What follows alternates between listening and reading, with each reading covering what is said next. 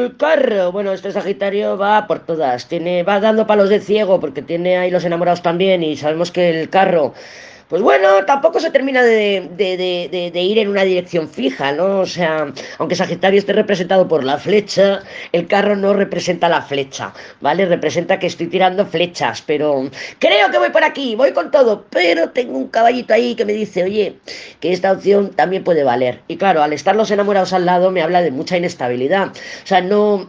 Aparentemente el carro es muy autoconfiado. Tú ves a un carro y dices, madre mía, qué persona más confiada en sí misma Qué persona con las ideas claras, con determinación, con valentía, con coraje. Pero claro, al estar al lado la muerte, arriba la papisa, la justicia y los enamorados, es fachada, es fachada, no es realidad. O sea, estoy dando esto es como cuando ves a alguien que saca un fajo de billetes y dices, ¡hola, qué poderío! Sí, claro, pero a lo mejor es todo el dinero que tiene.